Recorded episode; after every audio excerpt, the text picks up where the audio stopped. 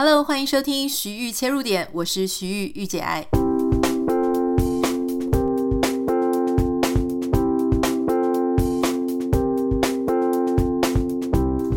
欢迎收听今天的节目。今天是礼拜四，所以我们要跟大家分享一些异国的文化。在进入今天的节目之前呢，我想要跟大家分享，就是说我们最近有一个团购，这个团购是关于韩国的锅具哦，这个是韩国非常知名的品牌。那大家在看这个锅具的时候，你会觉得这些锅具非常的漂亮。那其实它也很好用，它是陶瓷涂层的哈。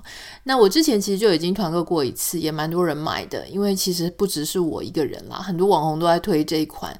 那我自己，因为其实我会有点半信半疑。从小我们都是那种家里用白铁锅啊，或是那种呃，甚至是铸铁锅来煮，所以我就会想说，这么漂亮，好，这种白色的锅子是真的好洗吗？或者好用吗？会不会一下就坏掉？那我后来自己使用已经好几个月了哈，用它这个专用的。我我觉得这个锅子是这样，就是因为它毕竟还是陶瓷的涂层，所以其实你并不能用一般那种铁的啦，或者是那种其他那种很容易刮伤的。但其实你只要是不要太粗鲁，然后用它自己的。呃，耐热的细铲、细银的这个铲子跟锅具，其实它是非常非常好照顾。我自己使用这些锅具呢，我是超级喜欢。因为以前如果锅子很丑，朋友来你就要把它放到那个锅碗碗里面嘛，比较漂亮的碗。但是当它很漂亮的时候，你可以直接上桌啊，下面用隔热垫就可以了哈。所以，特别是我真心超爱那个鸳鸯锅的。我们家有两组哈，一个是二十八寸，一个三十寸的。那这个鸳鸯锅就是看，如果是四个人啊，两个人，我就用二十八寸的；那四个人以上，我就用三十寸的。这个鸳鸯锅真的超级好用，因为鸳鸯锅我是做过功课的。如果你是用那种白铁锅，然后很便宜，质料不是很好，那个真的很容易烧坏。但你如果是用日本某一个超知名品牌，它的内锅跟外锅是因为它的外锅是固定尺寸，所以内锅如果刮伤，而且那个锅子真的容易刮伤。那一种的话呢，你就很麻烦，因为最后又要花很多钱去买，所以我是超级真心推荐这一款韩国的 Neoflam 的这个，是不是这样念？反正我很推荐这一组锅具啊哈，请你可以打开今天的节目简介栏，先点一下，看看我们呃在月底之前就会收收就会结单这样子哈。这个韩国的锅具我觉得很棒啊，推荐你使用。今天要来跟大家分享的是关于我自己生活上的一个经验了哈，它也是因为我就自己住在美国，所以我想说我就跟大家分享一些关于美国的文化。今天我给自己取了一个非常像 YouTuber 的节目名称，YouTuber 不是都很喜欢讲说哦五个我最惊讶的事情啊，还是什么十个什么什么的。今天我想跟你分享的事情啊，是关于我在美国被吓到，但我后来觉得很不错的一些文化。那当然，你说所谓的文化，真是包罗万象哈，人为的、政策的，或是嗯各种。今天我们稍微比较琢磨在有一点点政策面啦哈，但是并不是要从政府的立场去谈，我们是从使用者，就是民众的角度来谈，才不会这么生硬。但在这个我在开始讨论之前，我还是要做一些澄清哈，就是说我自己所体验这非常个人经验，所以呃。而且美国非常的大，那我是住在南加州嘛。美国那种大的程度，就像你知道，就像欧洲，每个美国的一个州都像欧洲一个国家了。所以其实各地的差异会很大哈，那也不能够说一体适用。所以我就是只是分享我个人的经验。第一件事情，我觉得我有点吓到，但是我觉得很好的是 free return。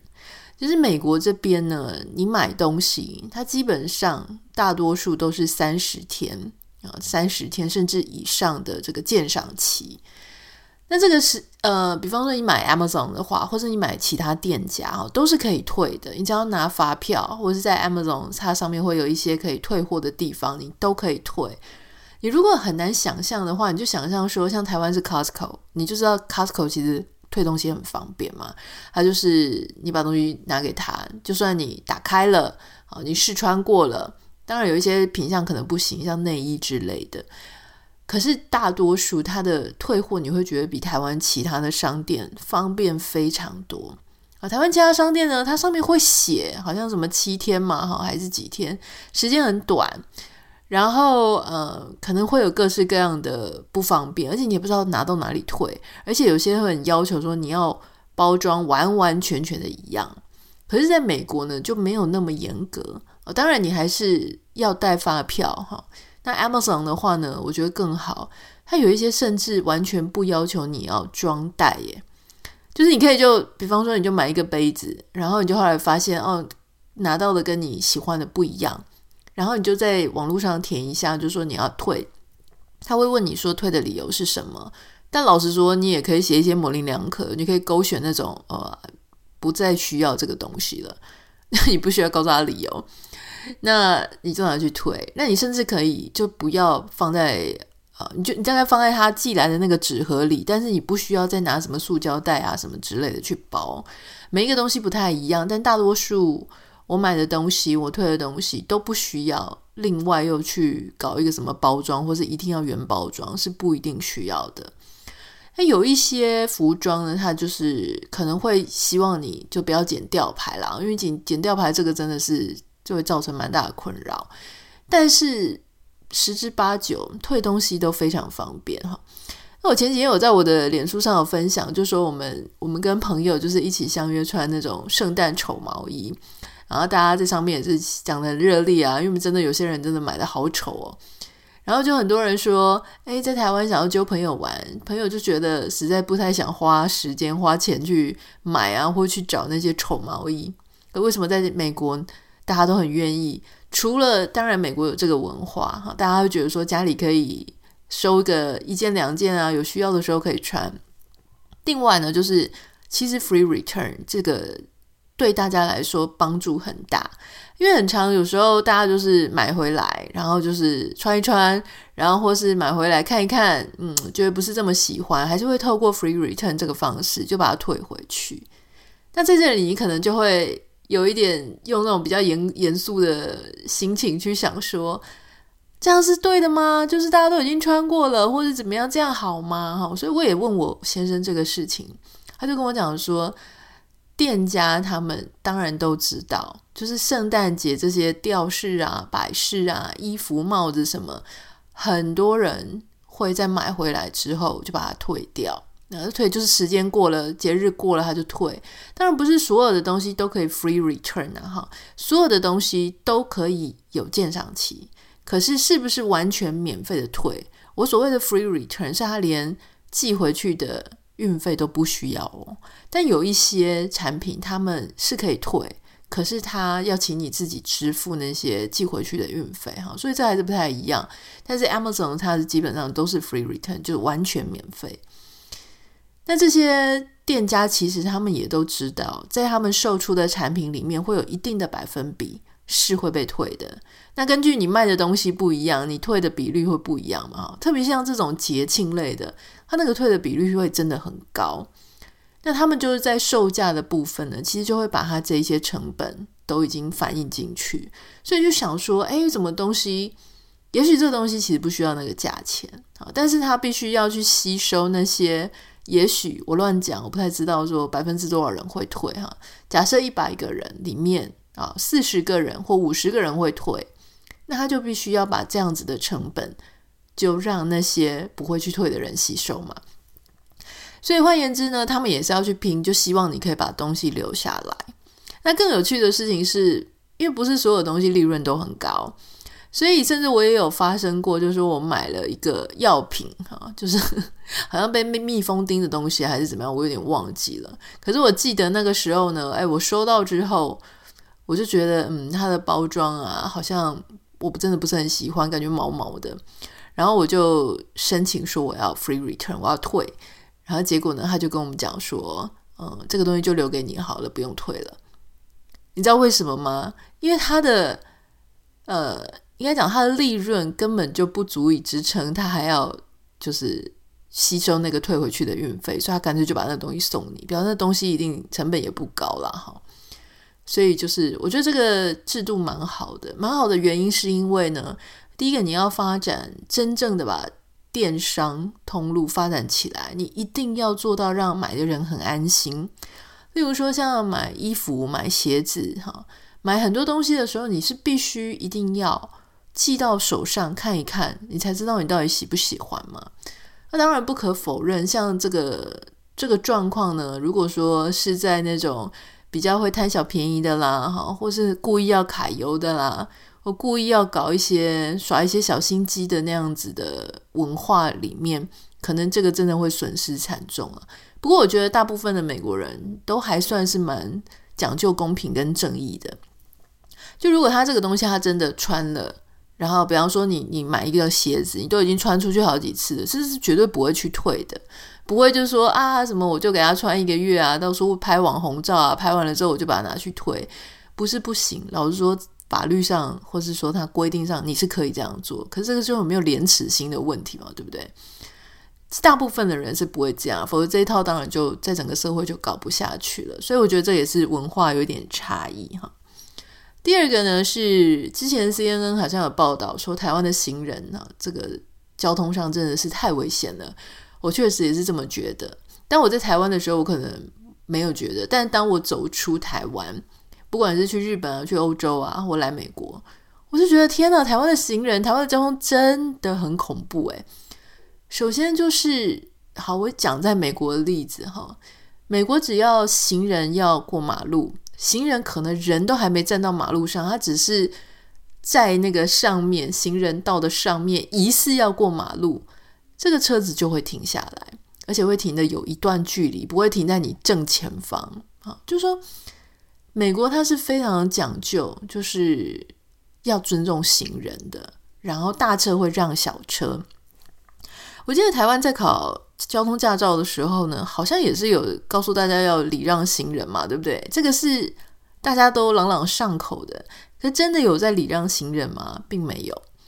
我之前在台湾，我当过行人，我骑过机车，我开过车，我只有一个感觉，就是我觉得在台湾，无论你是什么交通工具都非常的靠心电感应，诶，你如果只是靠交通号志呢，是一定会出车祸的，因为上面说要停，然后你真的停了，然后后面追撞你，因为后面想要冲过去，然后或是说，呃，你反正总之有太多约定成熟，那或者说你其实就好好的在骑你的车，可是这个时候呢，你旁边的公车哎突然就压过来了，或是这个计程车随便就想要在路边接人。我跟各位讲一个事情哦，就说我之前，呃，到新加坡玩的时候，你到新加坡呢，你会有一个有趣的现象，就是大家虽然都长得是黑头发、黄皮肤，可是他们真的是比较西化一点哦，那个文化上不太一样。我那一次呢，在新加坡，我就要去一个 mall 去 shopping，因为我就坐着他们的，我忘了是计程车还是 Uber。诶，然后我就看到我要去的地点已经到了，我就一直跟他讲说好，可以下车，路边下车。就我就被那个司机教训了一顿，然后他就跟我讲说不能随便下车，你这样下车的话，后面车子会很危险。他们有他说我要到可以停车的地方才可以放你下来。然后呢，我就足足必须要再多走个五十到一百公尺哈。我那时候很惊讶，就说啊，原来并不是看起来没人，看起来没车，我就可以随便停。在美国也是这样哦，就是美国的卖场的旁边都会有停车场、停车位。那只要不是在人口太稠密的地区呢，这些停车费都是停车场都是不用钱的，而且都是平面车位。那你就会想说，诶，美国人会不会想说，诶，我先放我的儿子下来啊，先放我的家人下来，然后我再去找停车位？大多数是不会的，偶尔你会看到有人这样做。你去认真看一下，大概都是一些移民。我没有什么种族歧视，但是真的十之八九呢，就是外来的人口啊，外来人口会把他们可能在自己国家的一些坏习惯就带过来。所以有时候我也在想，说人家就是不是很喜欢移民呢，不会完全没有原因了哈。种族歧视它其实是。来自很多的刻板印象的累积，那你说刻板印象是不是完全没发生，完全是被捏造的？诶，这倒也不一定，因为你有时候真的就会发现，他可能也不是故意的，他在他自己亚洲国家，他就是可以直接路边停车就下来，就先把，呃，比方说到餐厅吃饭，然后就先把全家人打开车门，然后就先让他们下来，然后自己再去找停车位。这个在台湾超常见的，对不对？可在美国这真的是不 OK，因为你一放大家下来之后，你就挡住后面的车子，那你对这个后面的车子其实你就非常的不公平，因为你不应该在那边停，那边并没有停车的权限。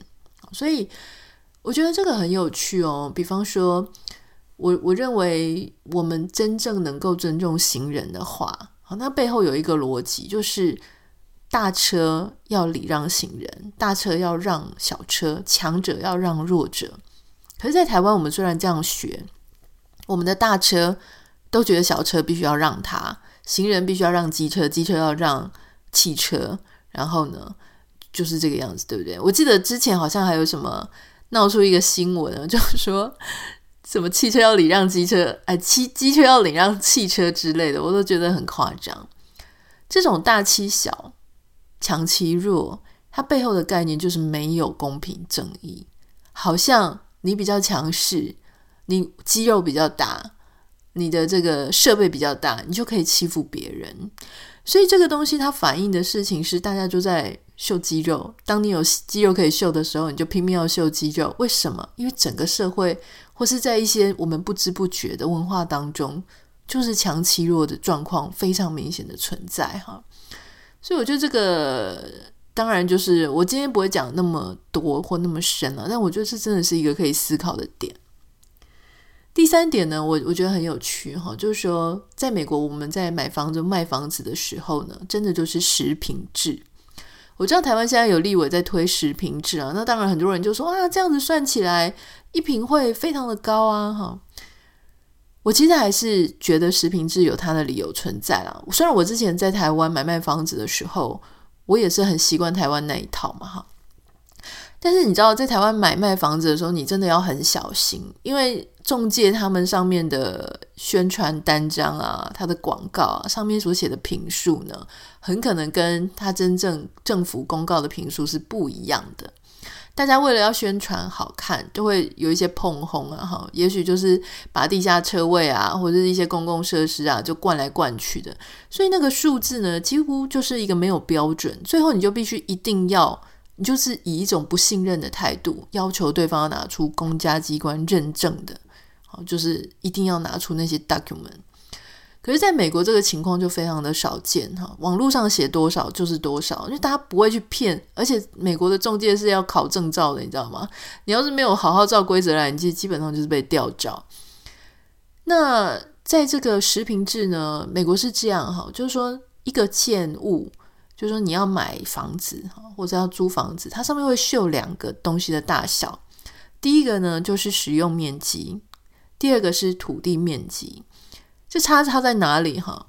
使用面积指的是你真正可以住的楼板面积，就是说，嗯，我简单讲了哈，就是房间，就是客厅、房间、厨房，然后等等的，不包含什么？不包含院子，不包含车库，不包含楼梯，这个东西都是要被扣掉的。好，那当然从来就没有公设这个问题，公设比公设面积绝对不会加在里面。那那这个土地面积的部分呢？哈，就是所以你看哦，就说像他就会讲说这个房子使用面积，这样你就很好去算嘛。就说那你这个使用面积到底是房间啊？你真正可以放东西、放家具，你可以活的，呃，可以怎么样居住的楼板面积到底是多大？这个你就很清楚。那这个你的院子、你的车库。你的楼梯哈，楼梯当然不会差太多，但院子会差非常多。那你就会知道说，当你看到一个建物这两个数字的时候，你就可以脑中马上会有一个概念。那甚至再加上一个平面图，你基本上就是八九不离十，可以完全掌握这个房子到底是怎么样。那比方说，如果你看到一个使用面积很大，但是土地面积只略大一点点，你就知道它是一个。比较小，那个院子比较小的一个房子啊，好。那如果诶，它的使用面积呢正常，但是它的 lot 就是它的土地面积很大，那你就知道哦，它是一个拥有很大院子的的一个房子，你大概就可以想象得出来。可台湾真的很难，台湾就写一个二十五平、四十五平啊、六十平，可能六十平真的太大了哈。但是你看好，假如是三十平好了。这三十平呢，你知道就会分公设比是多少哈？你就要去看它是几年的房子，去猜测它的公设比。很可能你花了三十平的价钱，可是你只住到多少？十五平的房子，这个就很荒谬啊！就说我到底为什么要花那么多钱去买你的公设？你的公设是你为了要增加这些 added value，这些房子，这些啊、让这些房子更有卖相而去做的事情。你为什么要我去买单？当你在建设这些东西的时候，你有没有来问我的意见啊？有些人喜欢多一点，有些人喜欢少一点嘛。所以它就会变成一个我觉得很不透明的方式。那为什么我说我觉得食品制，在我个人的观念来讲，我觉得它是合理的。虽然一开始在市场上，如果有一些不是食品制，有一些是食品制的时候，它会非常的不公平嘛，哈，他就会讲说，哎。那个谁是包含了公社的，谁是不包含公社？然后这个价钱居然那么贵，这是短时间内我觉得会有一些震荡，就是你必须要重新适应。它等于是像重新来了一个概念，重新的一个单位。可是长久下来，你就会发现，诶，当大家都在谈使用面积的时候，就是真正你可以使用的面积的时候，它就会让很多建商不会去。去冲水那个公共呃，就是那叫什么公社比？那这个公社到底重不重要？公社当然很重要，可是我觉得这个是两码子事情嘛。好，就是当我们要先站在同样的基准点，就说我到底是买到多少坪，我到底可以用多少？那你另外可以再给我们一个数据，就说那那你的公社有什么？那我在这样子的价钱下，我能买到更好的公社的 view，或是更大的公社，或怎么样？这个是你让人家做评判的嘛？我觉得这个这样子的标准会稍微对买房子的人比较公平一点。否则你就是觉得说，我明明就买了三十平，为什么我只能住在十五平大小的这个里面？那有一些人买了三十平，他住在十六平；有些人买了三十平，他住在二十平。你不觉得这样子房价真的是非常的乱吗？因为每一平它里面的实际的内容是完全不一样的。好。那第四点哈，我觉得很有趣的，然后我也很喜欢美国是关于他们对家暴防范啊。这个我之前有讲过，就是我去医院看诊的时候啊，就是去看妇科。那这个护士小姐呢，因为我先生陪我一起去看，但护士小姐一开始她就拒绝让我先生陪我一起进去，她说必须要先太太进去。那我是很希望我先生陪我进去，因为我怕我有一些医疗的英文字我听不懂嘛。那他就跟我说，先太太先进来。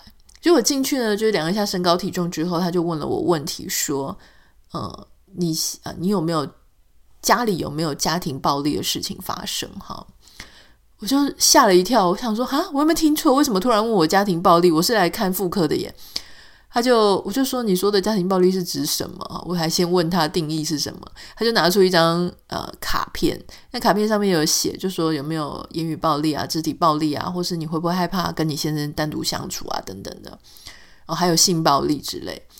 那我就说没有，这完全没有。然后他们就 OK，然后接下来才开门让我先生进来哈。那另外我也曾经在女厕的门后面。你知道台湾不是女厕后面也会有一些什么笑话、冷笑话，或是一些教大家为人要向善的一些小标语。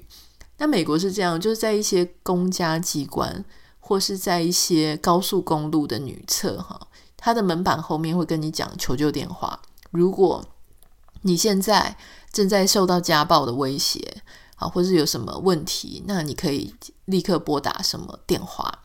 为什么要这样做呢？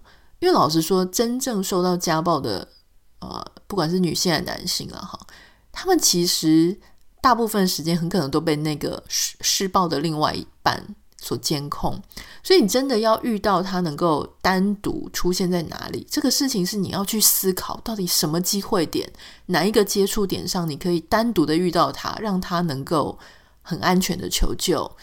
那看医生，看妇科，特别是妇科，这是一个嘛，对不对？然后他们是由护士小姐说必须要你一个人进来，所以另外一个施暴者如果他要坚持说他要进去，这个是不被允许的。在这样子的一个机会点，他们就可以接触到潜在的风险家庭。第二个呢，就是像刚刚讲的，像这种高速公路的厕所，因为如果说在移动，然后你可能要上厕所，这很合理，他可能不会就跟着一起进来吧？这样太奇怪了哈。所以我觉得这样子的一个政策是非常非常贴心的，而且你要够细心，你才能够知道说到底哪一些接触点你可以接触到这些高风险家庭。第五点呢，我觉得我也觉得吓到，但是我后来觉得蛮好的，是关于美国的医疗。我知道很多人都觉得美国医疗啊，世界烂，就是保险啊非常贵，非常贵哈。每呃，像我自己，因为这个跟每个人的公司帮他保的保险差很多。那我是跟着我先生的公司在保，嗯，我觉得保险的内容算不错啦哈。我不知道是不是最好，可是还算不错。那在保险费呢，是当然是有点高啦。不过因为我在台湾的健保也蛮高的，我自己有一个公司，那公司的雇主通常健保费蛮高的。我在美国的健保费用大概就比那个再高一些哈。在美国，可能也是因为医疗的费用比较高，所以你会发现哈，这些医生呢，他们其实不会有人满为患的病人在诊间外面等候他们。所以基本上，我每次去看病的时候呢，呃，我会先预约我的时间嘛。那我预约我时间，那我再去的话，现场顶多就是可能除了我之外，最多最多我看过是四组病人。这在台湾很难诶，台湾应该如果是妇产科的话，就是满满的，你根本不知道等到多久哈。那这个四组病人呢，并不是看都看同一个医生啊，所以如果真正是同一个医生，我前面可能只有一组。顶多，那他们在看你的时候呢，都可以花大概四五十分钟，这个是非常基本的，就是在帮你检查、跟你讨论，然后你有问题可以问他，然后他会跟你不断的解释，所以他们的在每一个病人身上可以投资的时间是非常多的。我觉得这个对医生来说呢，真的是很好，因为他可以慢慢的。了解这个病人啊，了解他的病史，了解他的担忧，然后从跟他互动的过程当中，可以去了解说，哎，有没有一些是他没有注意到的？比方说，还有一些什么其他的病啊，或者并发症啊，会有一些不寻常的现象。所以，我觉得这个对医生来说挺好的。其实，美国的医生他们上班时间也很长，早上七点，然后就一路到这个下午了，四五点等等的。当然，每个医生不太一样，这是我听说的。但我觉得，呃，我自己亲身感受到，就是说，美国这边哈，就以我个人的经验来看，我保的那一家医院呢，它会有一个系统平台。这系统平台上面，你可以去挂医生的号码。那当然，主要就是你有一个负责的医生，但有一些特别的专科，例如说像妇科哈，你就可以直接找那个专科医生。那你就是直接去，你可以讯息给那个医生，就你可以写讯息，那他会帮你分类，就说你的这个问题是非常急的吗？还是没有很急？还是关于要拿药处方签？还是关于上一次问题的上一次手术啊，或上一次看诊的后续？他先帮你分类，然后他会有一个优先顺序嘛，哈。那有时候如果你不是很急的话，你可能就问他说：“诶，我可不可以回诊啊？”了解一下，挂号一下，或者我有一个什么新的问题等等的，医生他会自己，或是他会请他的护士助手来回你的讯息，通常二十四小时内你就可以收到。我觉得这个非常非常的好。可是老实说，这件事情不会单独存在，你要让医生能够注意到病人，回复病人哈，甚至我会跟他讲说：“哎，我是谁？我上次做了什么事情？我现在后续有一个担忧。”他必须要记得，除了他要去看他履历之外，老实说，你也真的不能把他的脑容量给塞爆嘛。那这个东西不会单独存在，是因为他必须要有适当的量的病人，而不是过载的量的病人，他才能够这样子去做，有点类似客户服务的概念。那我觉得这个对病人、对医生来说都是好的。好，那当然你会说，但这样。因为你量少了，所以你在每一个病人身上，你所需要赚的钱就要变多了。所以这一题我其实真的没有答案诶，我不知道如果说是医生的话，大家会比较喜欢哪一种？那对这个社会来说，到底哪一种比较好？我现在真的没有答案。可是我只是想跟你分享，在美国这样的状态下呢，诶，我是有被吓到，但我觉得站在我的立场上是还不错了哈。那我不知道，如果说没有医疗保险的人，或是说经济上比较窘迫的人，他们在美国到底是怎么活下去？这关于这个医疗的这个部分哈，这可能要再多做一些更深入的研究。那今天是非常的呃，跟大家分享我个人在美国生活的经验，跟他让我很惊艳的文化哈，并不是说所有的事情都是好事啊，但因为时间有限，我们今天先分享一些。我被吓到，但我后来觉得很不错的文化。也许改天呢，我们再来分享一些啊，我原本觉得很不错，结果后来发现不是怎么好的哈。也许下一次有机会，我们再跟大家分享这一些。如果你有任何想要跟我讨论的，想要让我知道的事情，可以欢迎你私讯到我的 Instagram 账号 Anita 点 Writer A N I T A 点 W R I T E R。那也不要忘记帮我们在 Apple Podcast 跟 Spotify 上按下五颗星哦，感谢你。我们明天见，拜拜。